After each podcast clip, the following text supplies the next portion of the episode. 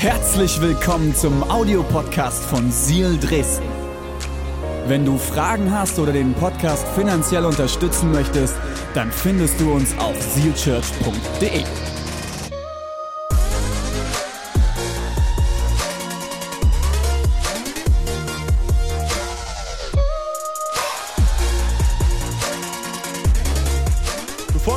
In das Thema, gehe ich rüber zur großartigen Prissy. Die ist nämlich für uns im Live-Chat. Hallo, Hallo, Prissy. hallo, hallo.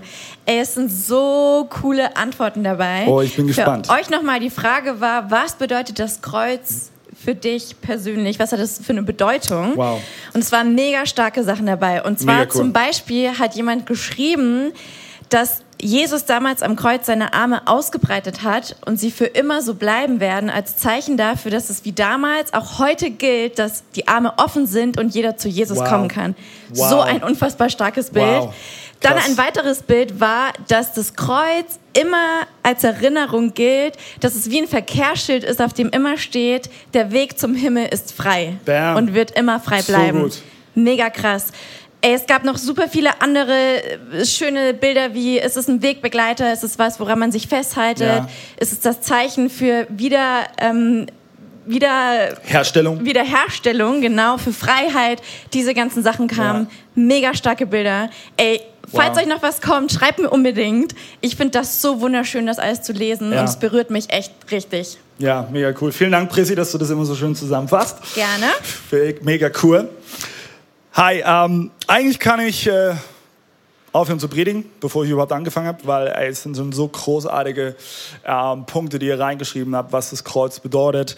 Ähm, ich möchte dennoch natürlich predigen, weil ich glaube, äh, dass Gott was Krasses vorbereitet hat für heute. Und ich möchte dich einladen, dass du deine Bibel aufschlägst. Äh, Johannes Evangelium, Kapitel 19, Vers 1 bis 4 und Vers 15 bis 18 lesen wir. Daraufhin ließ Pilatus Jesus auspeitschen. Dann flochten die Soldaten eine Krone aus Donnenzweigen und setzten sie Jesus auf den Kopf. Sie hängten ihm eine purpurrotes Gewand um, stellten sich vor ihn hin und schrien, Hoch lebe der Judenkönig! Dabei schlugen sie ihm ins Gesicht.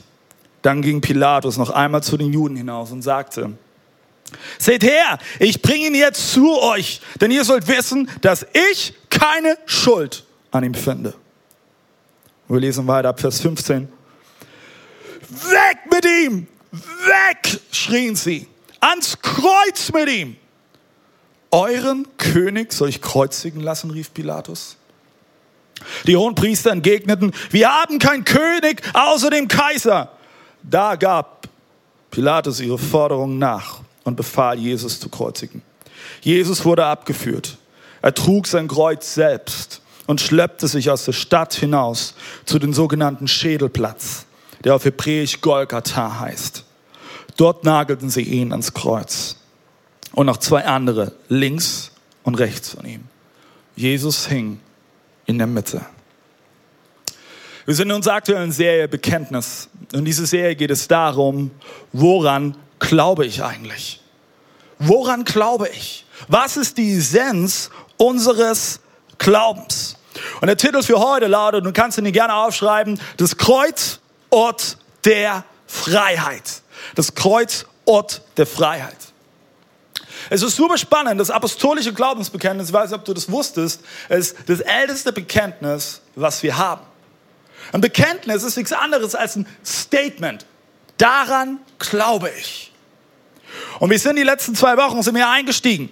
Und wir gehen heute weiter in das Bekenntnis. Und da heißt es, Jesus gelitten unter Pontius Pilatus, gekreuzigt, gestorben, begraben, hinabgestiegen in das Reich des Todes.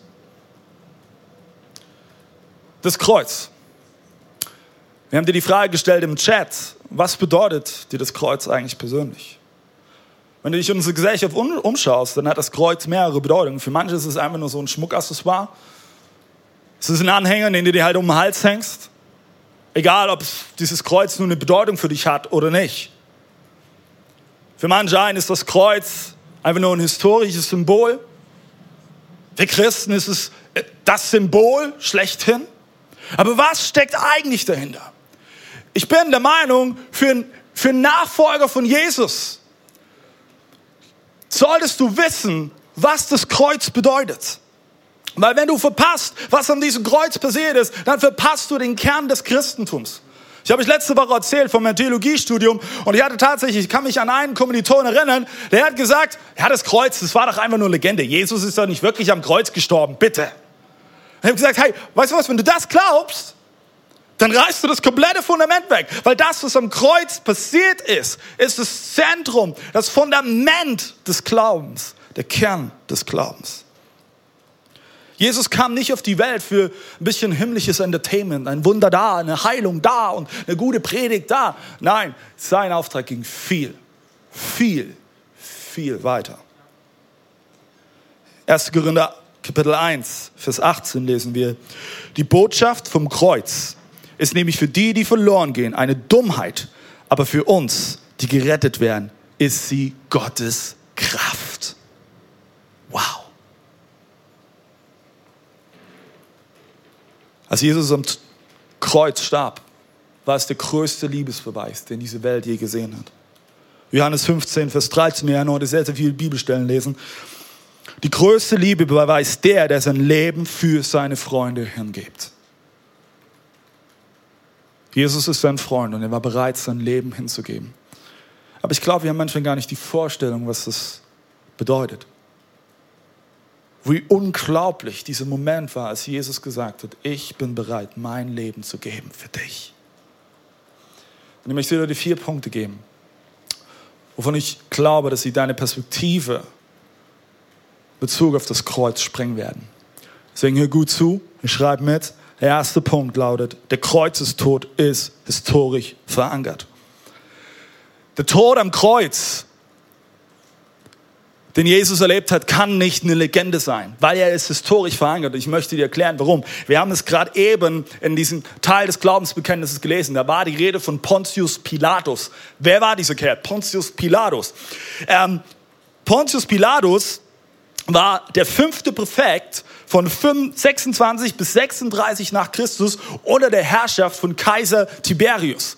Das heißt, in diesem Moment, genauso auch in den Evangelien, wo wir von äh, Pontius Pilatus lesen und auch im Glaubensbekenntnis, ist es ein, ein, ein Zeitpunkt, der historisch verankert ist. Das ist nicht einfach eine Legende, die da passiert ist. Selbst wenn du nicht an Jesus glaubst, wirst du feststellen, nach einer sagen wir mal rein historisch reflektierten Recherche, war dieser Punkt der Kreuzigung real. Er ist geschichtlich festgehalten worden. Es gab, ähm, damals gab es einen jüdischen Historiker mit dem Namen Flavius Josephus. Ja, wunderschöner Name. Und er hat in einer seiner Schriften hat er Folgendes geschrieben. Und was ich jetzt vorlese, ist nicht die Bibel. Das ist eine unabhängige Quelle. Er schrieb Folgendes. Um diese Zeit lebte Jesus. Ein weiser Mensch, wenn man ihn überhaupt einen Menschen nennen darf. Super spannend. Er war nämlich der Vollbringer ganz unglaublicher Taten und der Lehrer aller Menschen, die mit Freuden die Wahrheit aufnahmen. So zog er viele Juden und auch viele Heiden an sich. Dieser war der Christus. Und obgleich ihn Pilatus auf Betreiben der Vornehmen unseres Volkes zum Kreuzestod verurteilte, wurden doch seine früheren Anhänger ihm nicht untreu denn er erschien ihnen am dritten Tag wieder lebend. Wie ihm Gott gesandten Propheten dies und tausend andere wunderbare Dinge von ihm vorher verkündet hatten. Und noch bis auf den heutigen Tag besteht das Volk der Christen, die sich nach ihnen nennen, fort. Krass, oder? Das ist eine unabhängige Quelle. Nicht das Neue Testament. Wenn du jetzt noch das Neue Testament dazu nimmst, als eines der geschichtlich relevantesten Schriften überhaupt unserer Zeit, dann gibt es keinen Zweifel. Es gibt keinen Zweifel. Professor Frederick Bruce schrieb einmal, wir haben viel mehr Unterlagen für die neutestamentlichen Schriften als für die meisten Schriften klassischer Autoren, deren Echtheit anzuzweifeln niemand einfallen würde. Wäre das Neue Testament eine Sammlung von weltlichen Schriften, so wäre seine Echtheit im Allgemeinen über allen Zweifel hoch erhaben. Über allen Zweifel hoch erhaben. Hey, Ich möchte dir heute zusprechen, du glaubst nicht an ein Ammärchen, sondern unser Glaube ist sogar historisch verankert. Er, er ist gewissermaßen gebuckmarkt in der Geschichte der Welt. Du zweifelst daran, hey, ich möchte dir Mut machen. Geh auf die Suche, geh auf die Suche, weil, hey, es heißt sogar, Gott sagt selbst, wer mich sucht, der wird mich finden. Und dann ist dieser Moment bei Pontius Pilatus, als Jesus vor ihm steht im Gericht und alle den Tod von Jesus wollen. Dann macht Pontius Pilatus folgendes: Er nimmt eine Schale mit Wasser und vor allem wäscht er seine Hände und er sagt: Ich wasche meine Hände in Unschuld. Und das ist ein unglaublich starker Moment. Weil weißt du was, was Pontius Pilatus hier in diesem Moment versucht, ist etwas Unmögliches. Du kannst dich nicht selbst reinwaschen. Pontius Pilatus wollte seine Hände in Unschuld waschen, doch er ließ komplett außer Acht, dass derjenige, der vor ihm stand, Jesus Christus selbst, derjenige ist, von dem nur ein Tropfen, ein Tropfen seines Bluts gelangt hätte, um die komplette Reinigung zu vollbringen. Jesus starb am Kreuz, damit du frei wirst, damit du rein gewaschen wirst. Alles Wasser auf der Erde würde nicht ausreichen, um dich und mich reinzuwaschen. Vergebung bekommst du nicht, indem du versuchst, Jesus loszuwerden, irgendwie abzuwaschen, sondern indem du ihn umarmst. Sagst, hier bin ich, Jesus. Danke, dass du mich so annimmst, wie ich bin. Der zweite Punkt den ich heute mitgeben möchte. Der Kreuzestod war der schamhafteste und schmerzhafteste Tod. Heute ist das Kreuz ein Modeaccessoire, Symbol der Christen. Damals war das Kreuz etwas ganz anderes. Der Tod am Kreuz war eines der barbarischsten Art und Weisen, einen Menschen zu töten. Langsam, qualvoll. Stück für Stück. Sie wissen, die Kreuzigung wurde von den Persern 400 vor Christus in etwa erfunden. Die Römer, die haben es perfektioniert. Es gibt eine historische Studie, die sagt, dass in etwa in den Zeitraum, Lebenszeitraum von Jesus Christus in Judäa alleine 30.000 Menschen gekreuzigt wurden. Als Jesus äh, mit seinen Eltern aus Ägypten wiederkehrte, säumte der Weg zurück in die Heimat in etwa 2000 Kreuze, wo verschiedenste Verbrecher hingerichtet wurden. Und an jedem diesen Kreuzes stand oben drauf das Verbrechen. Es war, um das mal ganz hart zu sagen, wie es durch den Freizeitpark durchläuft. Und überall stehst du die Kreuze, überall siehst du die Menschen qualvoll sterben für die Verbrechen, die sie getan haben. Und jedes einzelne dieser Kreuzigungen war eine Machtillustration Roms. Wir haben hier das Sagen. Und jede einzelne Kreuzigung verbreitete Angst und Schrecken. Und Jesus wurde gekreuzigt. Als Jesus verurteilt wurde vor Gericht, wurde er hinausgezerrt in den Hof. Dort wurde er festgebunden, er wurde gefesselt. Und dann musste er in etwa drei Stunden römisches Flakrum über sich ergehen lassen. Ein Flakrum, eine römische Peitsche mit ganz, ganz vielen Lederstriemen. Und einer dieses Streams wurden Nägel dran gebunden, Knochen dran gebunden oder Glas dran gebunden. Und dann begann der römische Soldat, den Rücken von Jesus auszupeitschen. Diese Prozedur war selbst für den römischen Soldaten so anstrengend, dass sie sich teilweise ablösen mussten. Auspeitschen, auspeitschen. Und mit jedem Hieb wurde die Haut von dem Rücken immer mehr abgelöst. Man sagt, das römische Flakrum ging so weit, dass sogar am Ende teilweise Organe offengelegt waren. Und dann nahm Jesus den Querbalken des Kreuzes. Er trug ihn durch die Stadt. Hinaus zur Schädelstätte, Golgatha. Und zu römischen Zeiten war es so, das Kreuz wurde auf die Erde gelegt und der erschöpfte Verbrecher gekreuzigt, in dem Fall Jesus Christus, wurde rücklings mit seinen Schultern gegen das Holz geworfen. Dann kam der römische Soldat und er schaute nach der Mulde an der Vorderseite des Handgelenks und schlug einen langen Vierkant Eisennagel durch das Gelenk tief ins Holz hinein. Er sprang auf die andere Seite. Und er wiederholte die Prozedur.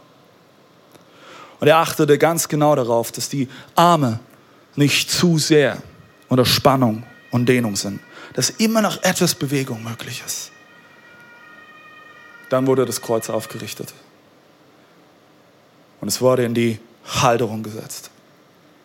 Dann nahm man den linken Fuß von Jesus und, und setzte ihn auf den rechten Fuß. Beide Füße gestreckt, die Zehen nach unten. Und dann wurde ein Nagel durch den Spann beide Füße geschlagen und die Knie gebeugt. Nun hängt Jesus am Kreuz. Und du musst dir vorstellen, sobald der Körper des Gekreuzigten sich senkt, ist das gesamte Gewicht auf die Nägeln in den Handgelenken.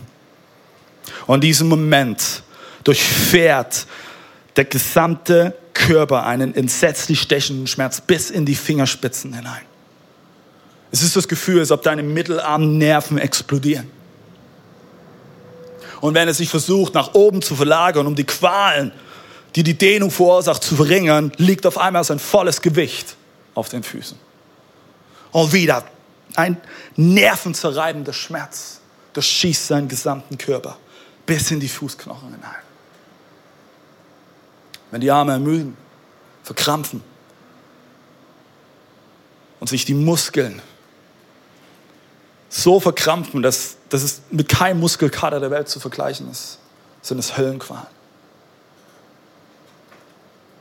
Muskelkrämpfe machen sich überall breit. Und er versucht verzweifelt, sich hochzustimmen und ein bisschen atmen zu können. Und er bekommt zwar Luft in die Lunge, aber er kann nicht ausatmen. Er quält sich hochzukommen. Nur ein bisschen. Um ein bisschen Luft zu atmen. Mit der Zeit steigt der Kohlensäuregehalt in der Lunge und im Brutkreislauf. Und hin und wieder gelingt es ihm, sich aufzurichten, um auszuatmen und lebenserhaltenden Sauerstoff einzuatmen. Und so geht es stundenlang. Ein stundenlanges Auf und Ab. Und jetzt musst du dir vorstellen, da hängt Jesus an diesem Kreuz. Ausgepeitscht.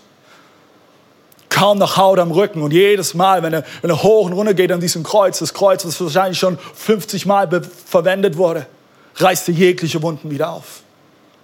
Aber er muss auf und ab gehen, um nur ein bisschen atmen zu können. Und dann beginnt eine neue Qual. Ein überwältigender Druck tief in der Brust, weil der Herzbeutel sich allmählich mit Blutserum füllt und das Herz zusammenpresst. Nun geht es dem Ende zu. Das Herz versucht mit allerletzter Kraft das dickflüssige Blut in alles Gewebe zu pumpen. Die gequälten Lungen ringen nach Luft. Und auf einmal verspürt er, das Todesfrösteln in seinem Gewebe. Und der gequälte Leib kann sterben. Und hoch oben auf dem Kreuz von Jesus steht kein Verbrechen. Steht König der Juden.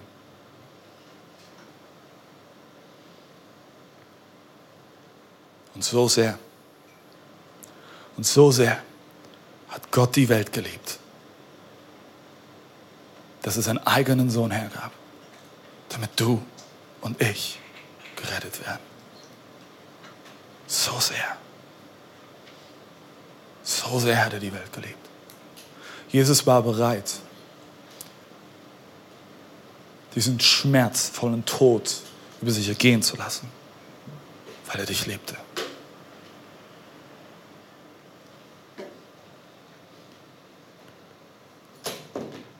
Der dritte Punkt, den ich dir heute mitgeben möchte, lautet, der Kreuz ist tot. Was stellvertretend, freiwillig und siegreich.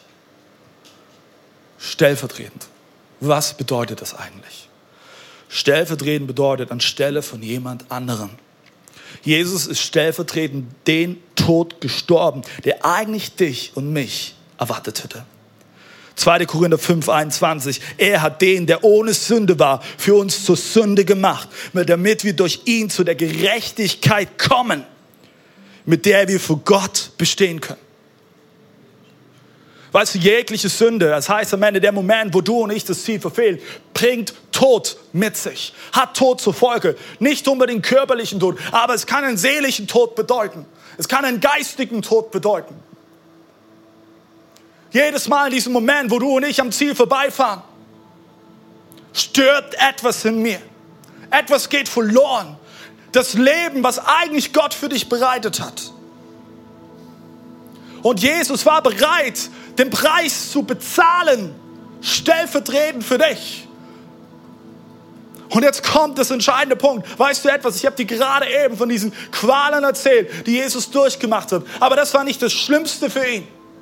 Das Schlimmste für ihn war, dass er von seinem Vater verlassen wurde. Jesus hing da am Kreuz.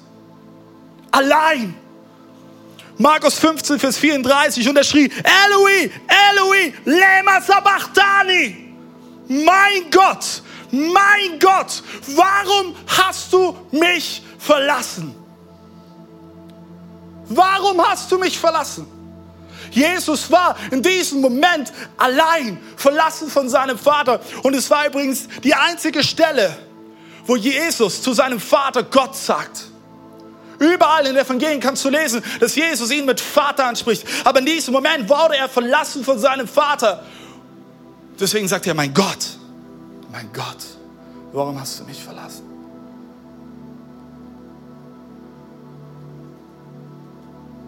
Er war allein. Und dieser Schmerz war schlimmer als jegliche körperliche Qual. Jesus erlebte die Hölle an unserer Stadt. Aber weißt du, Hölle ist am Ende nicht ein Ort, sondern es ist ein Zustand. Es ist die Abwesenheit von Gottes Gegenwart. Und in diesem Moment erlebte Jesus das. Schreibt dir folgenden Satz auf. Er hat für das bezahlt, was er nicht geschuldet hat. Weil wir Schulden hatten, die wir nicht imstande waren zu bezahlen. Jesus hat für das bezahlt, was du und ich eigentlich geschuldet hatten.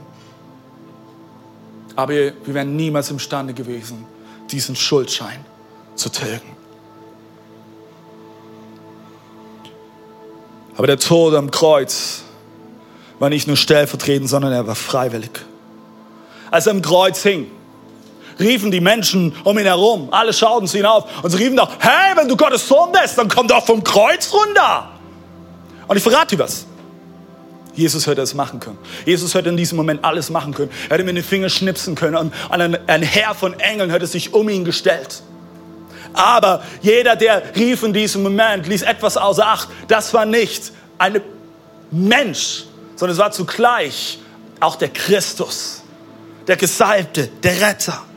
Johannes 10, Vers 18 sagt Jesus, niemand nimmt es mir sondern, Achtung, ich gebe es freiwillig her. Ich habe die Macht, es zu geben und die Macht, es wieder an mich zu nehmen. So lautet der Auftrag, den ich von meinem Vater erhalten habe. Du fragst dich, wie kann jemand so einen Schritt gehen, sich freiwillig in den Tod begeben und verlassen werden? Ich verrate das, es ist nur möglich aus einer freiwilligen Liebe heraus die Jesus in diesem Moment war bereit zu geben. Denn es waren nicht Nägel, die Jesus am Kreuz hielten. Es war Liebe. Die Nägel waren es oberflächlich, aber es war die Liebe zu dir, die Jesus an diesem Kreuz hielt. Seine Liebe zu dir. Deswegen war er freiwillig bereit, sein Leben für dich zu geben. Deswegen erlitt er freiwillig diese Höllenqualen. Deswegen begab er sich freiwillig in diese Isolation, getrennt von seinem Vater. Und vielleicht fragst du dich jetzt, was schuldest du Jesus dafür? Ich möchte es dir verraten. Nichts. Nichts. Du schuldest Jesus nichts dafür, denn er gab sein Leben von ganzem Herzen für dich, weil er dich liebt. Und das ist der dritte Unterpunkt. Jesu Tod am Kreuz war siegreich. Kolosser 1, Vers 20, durch sein Blut am Kreuz schloss er Frieden mit allen, was auf der Erde und was es auf der Erde und im Himmel gibt. Gott selbst schloss Frieden durch sein Sohn. Und Jesus klärte die Schuldfrage endgültig. Ich möchte dir etwas noch weiter aus Kolosse vorlesen, Kapitel 2, Verse 14 bis 15. Und halt dich fest. Er, er hat den Schuldschein, der mit seinen Forderungen gegen uns gerichtet war, gegen uns alle, jeder einzelne von uns, für ungültig erklärt. Er hat ihn ans Kreuz genagelt und damit für immer beseitigt. Er hat die Herrscher und Gewalten völlig entwaffnet und vor aller Welt an den Pranger gestellt. Durch das Kreuz hat er einen triumphalen Sieg über sie errungen. Come on, Church. Wenn das keine gute Botschaft ist, dann weiß ich auch nicht. Dein Schuldschein ist getilgt. Und ich möchte dir etwas verraten. Du kannst nicht schuld sein, denn die Schuld wurde am Kreuz von Jesus getilgt. Sie wurde getilgt. Ich bin schon eine Weile mit Jesus unterwegs. Und es gab so viele Momente in meinem Leben. Da habe ich mit dieser Schuld gekämpft. Und ich habe mich schuldig gefühlt. Schuldig für Lügen, die ich absichtlich verbreitet habe. Schulden, wo ich Menschen enttäuscht habe. Schuldig, wo ich mich selbst enttäuscht habe. Schuldig, wo ich mich in negative Abhängigkeit begeben habe. Schuldig, wo ich Menschen verletzt habe. Schuldig, wo ich Jesus in die Ecke gestellt habe, wo er mir egal war für eine Phase meines Lebens. Und in den letzten Monaten durfte ich noch mal neu lernen, es ist nicht eine Frage der Schuld. Es ist nicht eine Frage der Schuld. Die Schuldfrage ist irrelevant für mein Leben. Genauso ist die Schuldfrage irrelevant für dein Leben. Sie ist irrelevant. Ja, vielleicht ist es eine Frage der Verantwortung oder eine Frage, ob ich aus Fehlern lerne. Aber ich möchte dir heute zusprechen, du bist nicht mehr schuldig. Und weder ein Mensch noch der Feind kann dich schuldig sprechen. Denn die Schuldsprechung obliegt allein Gott. Und er hat die Schuldsprechung vollzogen, als er seinen Sohn Jesus Christus auf, die, auf diese Erde gegeben hat. Und er ein Tod gestorben ist, durch den du frei bist. Du bist frei. 2. Korinther 5, Vers 19. Pass auf, Gott war in der Person von Christus, als er durch ihn die Menschen mit sich versöhnte darauf verzichtete, ihnen ihre Verfehlungen anzurechnen und uns die Botschaft der Versöhnung übergab. Wow. So oft rechnen du und ich unsere Verfehlungen uns selbst vor. Es ist diese Liste, von der Joadan gesprochen hat. Ich möchte dir heute etwas sagen. Gott selbst rechnet dir nicht deine Verfehlungen oder deine Fehler vor. Gott selbst rechnet dir nicht deine Schuld vor. Sie spielt für ihn keine Rolle, denn er hat die Schuld bezahlt. Und ich möchte dich heute ermutigen. Lass diesen Sonntag zu einem Tag werden in deinem Leben, wo du aufhörst, dir selbst die Schuld vorzurechnen, deine Fehler vorzurechnen. Du bist geliebt, du bist angenommen. Und nicht aufgrund deiner Leistung, sondern aufgrund seiner Liebe.